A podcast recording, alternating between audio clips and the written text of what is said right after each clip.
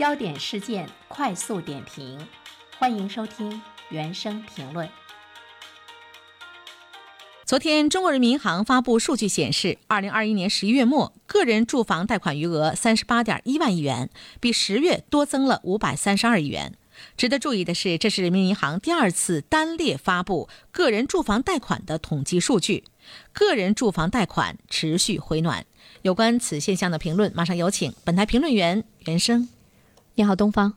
呃，已经是呢第二次哈，单独的来发布呢个人住房贷款的统计数据。呃，无非呢是要向我们的市场呢传递出一种信息，就是目前呢房地产市场还是比较不错的，嗯，还是呢比较健康，还是呢比较这个稳定。呃，同时呢我们也会看到呢从相关部门的角度。比如说，金融部门的角度上来说，它一直呢是在维护房地产市场的一种健康的发展啊。这个政策的信号也是在不断的呢在向我们传递，并且在不断的进行这个强化。我记得前一段时间我们在关注到二零二一年下半年整个地产市场下行的过程中，其实说到说，如果它进入到了这个寒冬期的话呢，其实呃从规律的角度上来讲呢，很难恢复到一个比较正常的状态。因为因为房地产的投资下行呢，呃是比较快啊，楼市偏冷的局面呢也是存在。但是现在来看的话呢，是有所扭转。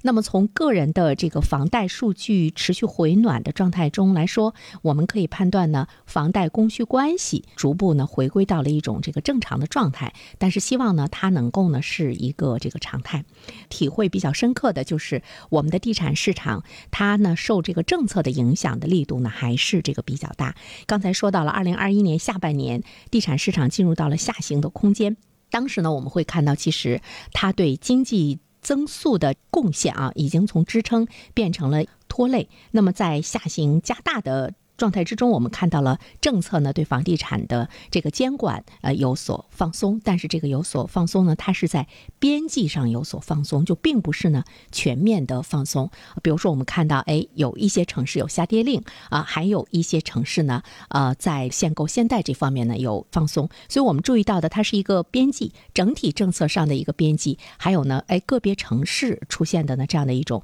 边际的状态，是不是可以去思考一下，在下一阶段房地产产行业政策呢，呃，会有一些调整。其实我们也注意到了，对于刚需的支持力度呢，应该呢还是存在的。比如说，支持首贷房的这个房贷，尤其呢是呃放贷的这个速度，包括呢首套房的房贷利率的降低，对于一些部分城市来说，来降低呢购房者的融资。成本，另外的话呢，就是对保障性的这个住房的金融支持。呃，其实我个人觉得哈，就是我们看银行对呢房地产市场，尤其呢是在个贷等这方面，它经常出现的状况呢，就是没有特别大的缓冲的地带。上面的这个政策一加紧的话，银行一下就掐死。不管你是不是刚性需求，不管你是不是呢呃首套房贷，全部呢是在这个打击的范围之中。所以我们会看到正常的刚性的这样的这个需求在每。每一次的政策的影响之下，并没有给他很好的一个生存的空间，这一部分人的购房的这个压力呢，还是呢这个比较大。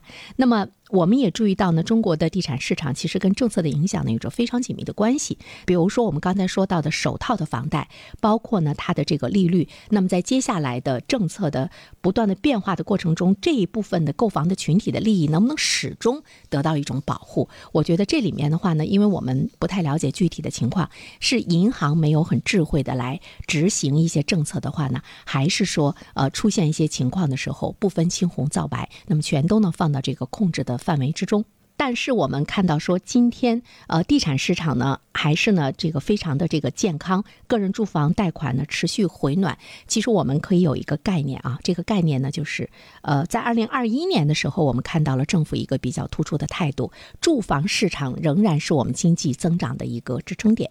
今天呢，我也看到了一份来自于中国社科院的一个报告哈，是中国住房发展总报告二零二一到二零二二，呃，间隔比较短，就是今年和明年。二零二二年住房市场谈到了两方面，一个呢，它是要进一步的去探索中国特色住房制度的一个体系；另外一方面的话呢，我也看到它其中也是在不断的提到我们刚才说到的政策的制度和变化，它会成为影响住房发展的一个重要的这个变量。那么说到中国特色的住房制度体系，其实在我们的脑海中，你可以呢不用去想任何的一种参考的这个体系，我们一直是在走我们自己的呃这个有特色的这样的一个住房的制度体系的构建哈。另外一方面的话呢，在二零二二年政策的制度的变动依然是住房发展的重要的变量。所以说呢，如果在二零二二年呃外部的环境，没有太大的变化的话，那么其实呢，调控政策和市场主体的呃这个博弈，依然呢是我们看到地产市场变化的呢一个趋势。